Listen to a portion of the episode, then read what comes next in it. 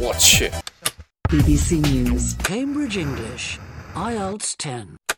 Five minutes English。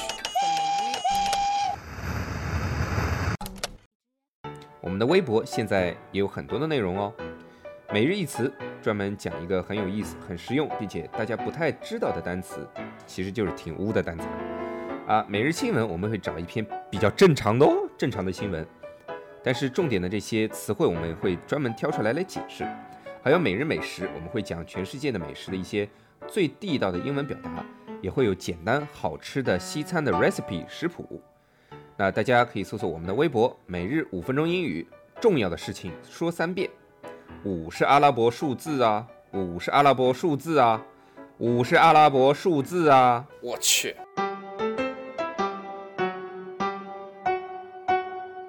Right when I think I finally got you figured out, you turn around on my mind. So frustrated, girl, you make me wanna shout, and it's only just the start of the night. 大家好， Hi everyone, 我是 Alex， I'm Jerry. 我们在悉尼，在悉尼，在悉尼为大家广播，欢迎大家收听五分钟英语第二季。 We are 完 broadcasting 蛋 from 了 Sydney, Sydney, Sydney, Sydney. Sydney, and welcome to season two of the five, Five, five, five. five minutes. Never five minutes No, no, no. Five minutes English show and five minutes Chinese show. So Ah, ten minutes altogether. yeah. Ah. It's still five minutes English. OK，好，昨天我们讲到了 Jerry 送花给给她的男朋友 oh my god! Shut up. 啊，送玫瑰也好，送郁金香也好，但是就是不能送黄色的花，对吧？ because it represents friendship. 嗯，你想送她男朋友怎么能送 friendship 呢？ Shut up. 那其实很多时候啊，哎，其他时候啊，就是送花给不是你女朋友的人，比如说你的好朋友，你还是可以送黄色的花的，对吧？ yeah. So yellow roses. 不 That's 是女朋友还送什么花？我在想， a special occasion. 也是啊， Yeah. So yellow roses or daffodils or anything yellow that 白 represents. 费丢，你的 送花的时候送水仙花， 你送水仙花吧，捧个洋葱一样的。 You can if you want to. Anything that's yellow represents strong friendship, I guess. 好吧。 Just be careful of yellow carnations. It usually means disappointment. 啊，对，yellow carnations 就是黄色那种康乃馨，你不能乱送，它有时候是代表这种悲伤的那种感觉，对吧？ Yes. Well, you're disappointed of the other person. Yeah. 嗯，就是 I'm feel sorry 啊这种。 Yeah. 好，今天我们再讲一讲呢，就是在不同的场合可以送什么样的花，比如说母亲节快来了，对吧，杰瑞？你准备送什么花给你妈呢？ Well, people say pink or red carnations, but personally, I prefer pink carnations. 啊，哎，记得我昨天说过，carnations 是非常受欢迎的，也也是代表爱，对吧？嗯哼，就是孩子给母亲的爱，对吧？ That's right. If that's not your thing, then even daisies are fine as well. Daisy，D A I S Y，Daisy 就是雏菊，雏菊不合适吧，杰瑞？ Really? I don't know. 又是雏，又是菊，You know what I mean？ I don't know the first one. 你就明白后面那个是吧 okay. 雏的意思就是很小的嘛， oh, really? 啊、雏妓就是小的那个未成年的那种 Oh, really? prostitute， Oh, really? 对啊，所以这个字其实不是那么好啊。 Oh, well, that's in Chinese, right? In Yeah. English, there's no such meaning. So, 呃，对不过说实话，English 的话，Daisy 还是蛮好听的，很多小姑娘就叫 Daisy。 yeah, I have a friend who's called Daisy. Shut up. 我们上周不是讲过那个看病了，对吧？那如果你想去，你给点反应呀，你说哎 yes 也可以的呀，真是的。我们上周不是讲过看病了吗？ yep. 嗯，如果你想去医院看望那个病人的话，你会送什么样的花呢？菊花不能带的吧？ Yeah, probably not. 跑过去送你菊花，人家本来还有气儿的。Probably not，这是 must not 好吧？ all right, all right. Yeah, so you can think about bringing flowers like tulips or irises.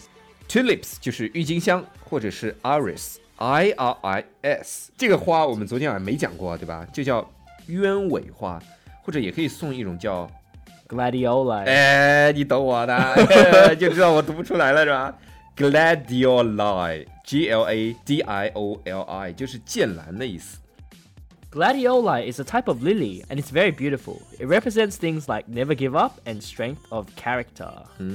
Lily，Lily，哎，Lily 这个花其实不错的，我我其实蛮喜欢的，百合花嘛， Yep, that's right. 挺漂亮，而且开花的时间也比较长的，对吧？Never give up 就是永远不要放弃的意思。杰瑞，你在这条路上绝对不要放弃。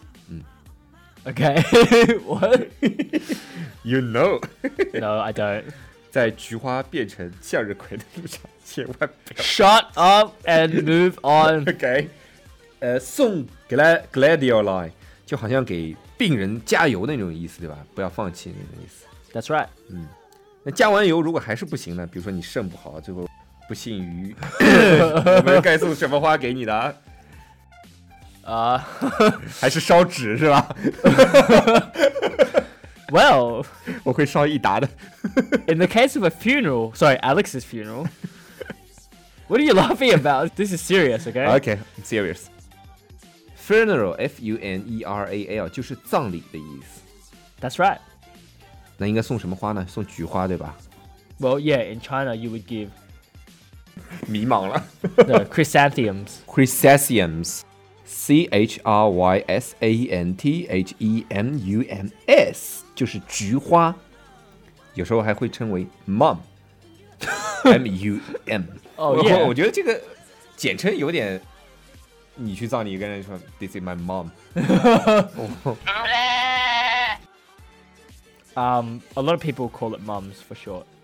But in European countries like France, Italy, or Spain, chrysanthemums can only Only only only 嗯呃重要的事情说三遍。 be given in funerals because it symbolizes death. However, in Asian countries like China, it means lamentation and grief. 嗯 Lamentation and grief. L A M E N T A T I O N. Lamentation. Grief. G R I E F. 其实就是悲伤、悲痛的意思。在很 Yep. 多欧洲国家，菊花只能在办白事儿的时候才能送。还有杰瑞说的没错，在美国，其实菊花还可以代表那种开心、愉快的意思。送花也要看国家。 That's right. 嗯 Another common flower you see in funerals is lilies. 嗯，Lily L I L Y 就是百合花，百合花也代表这种平静啊、沉静的那种意思。 It's like rest in peace, you know? 嗯，Rest in peace, You're supposed to say RIP. R.I.P. 啊，RIP 是吧？ yeah, rip. 什么意思啊？ Rest in peace. 啊，好吧， oh my god. 脑子没反应过来 It also means to restore their innocence, like their purity. 啊。Innocence 就是志气嘛，是吧？ No, innocence is like purity. Like innocence and purity 那你干嘛要重复说？ because it's it's important. 啊，好吧 Yeah, it's to restore their innocence and purity. So like yeah. In-，innocence 哎其实就是 purity 的意思，就是纯洁的意思 In this case, yes. 啊。OK，可是 Lily 好像也可以，就是送活人的是吧？ That's right. Uh, lilies can also mean devotion and be symbolic of long-lasting relationships. 啊，devotion，D E V O T I O N，就是忠诚或者热爱的那种意思。Lily 呢，还可以代表 long-lasting relationship，就是白头偕老。 Yeah. 嗯，很多人在微信里祝我们俩白头偕老，你知道吗？ Yeah. So that's why lilies are sometimes seen at weddings as well. 好吧，所以百合花也可以出现在婚礼里面，也可以是送活人的，也可以送死人的。 Yeah. So it just depends on the Well- country. And at funerals, you also see roses and red roses, meaning uh, red roses will mean respect, and pink roses will mean appreciation. Respect R E S P E C T 就是尊敬，在葬礼的时候也会看到很多那种玫瑰花，如果是红色的玫瑰花，就代表这种尊重。Appreciation 就是感激或者感谢的意思，A P P R E C I A T I O N。那在葬礼的时候，如果你送粉红色的 rose，那就代表这种感谢或者感激，对吧？ Apart from this, roses also mean love as well. So it's like love of- for the deceased. 在这之前，我们其实还说过黄色的花代表友谊。那么 funeral funeral 的，那么 Funeral. funeral 的人，那么 funeral 的时候，如果跟过世的那个人关系很好的朋友，也可以送黄色的玫瑰花。 yes, that's right. It represents a close friendship. 嗯，close friendship 就是很近的那种朋友的关系。比如说我跟 Jerry 就是 close friendship。 I hope it's only close friendship. 好了，那我们看一下我们今天的关键词儿吧。水仙花 Daffodil. 呃，雏菊，Daisy，Daisy 还是 Daisy，Daisy Daisy. 啊，OK，呃，郁金香， Tulips. 呃，鸢尾花 Iris. ，Iris 还是呃女生的名字啊、很多女生 Oh, 名字 yes. 就叫 Iris，、 yes. 对 A 吧？ lot of girls' names are named after flowers. 啊，对，like Jasmine， Yeah, 对吧 Jasmine, 茉莉花 Rose, Rose， um, 剑兰， Gladioli. 给阿列，给了，给了，给了，给了，anyway，百 合花， Lily. 永远不要放弃。 Never give up. 就中国有个电视剧里面就讲，不抛弃，不放弃，其实就是 never give up。葬礼 Funeral. funeral，呃，菊花 Chrysanthemums. chrysanthemums，悲伤、悲痛， Lamentation and grief. 纯洁、 Innocence or purity. 忠诚、热爱， Devotion. 白头偕老嘞， Long lasting relationship. 你读得很开心啊。 尊敬， Respect. 呃，感激、感谢， Appreciation. 很近的那种朋友关系。 A close friend. 好了，那我们今天的节目就到这里啦，我们下期见。 Alright, that's all we have today. And remember, lilies serve different purposes in different countries, so make sure you double check.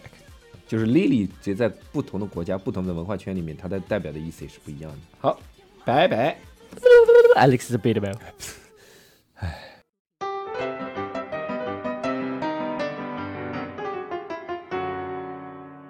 哎，又是每日一问啦。那微博里面啊，有朋友问我，这个二零一三级怎么怎么说？就是比如说你毕业啦，然后人家碰到你，哎，比如说碰到校友啦，大家哎碰个头，然后就问了啊，哎，你是哪一级的呀？这个哪一级怎么说？其实中文里面这个级跟届就很难分清。比如说人家问你到底哪一级的还是哪一届的，哪一级那哪一届就是指你哪一年毕业的，你哪一级就是说你哪一年入学的。但是呢，在国外一般我们只说毕业的时间，不不不会有人来问你哪年入学的。而且呢，这个毕业时间这个说法，高中和大学还不一样，你知道吧？比如说你，如果你是二零一六年高中毕业的，那就叫 Class of two thousand and sixteen。那如果你是二零一六年大学毕业，那就是 two thousand and sixteen graduate。那今天的背景音乐是我们的微信网友连佳丽推荐的，Teacher 就是老师的那个 Teacher。 Whoa, whoa, oh. 如果大家喜欢我们的话，可以在苹果 Podcast 和荔枝 FM 里搜索“每日五分钟英语”，那个黄色背景的爆炒头就是我们了。喜欢我们的话，可以订阅我们的节目，或者给我们评论五星以资鼓励。也可以在微博或者微信给我留言，我每条都会回复的。也欢迎大家转发我们的节目，让更多的朋友参与到我们的节目中来。大家如果喜欢我们的节目的话，可以加我微信号，不是微信公众账号，是我私人微信号 a l e x 下划线 z q 下划线 y u，但只有每天晚上七点到八点才能搜索到哦。大家也可以在节目下方看到我的微信号，复制粘贴就可以啦。但是在微信里抢得到抢不到红包，那就得看缘分啦。哈哈哈哈哈哈。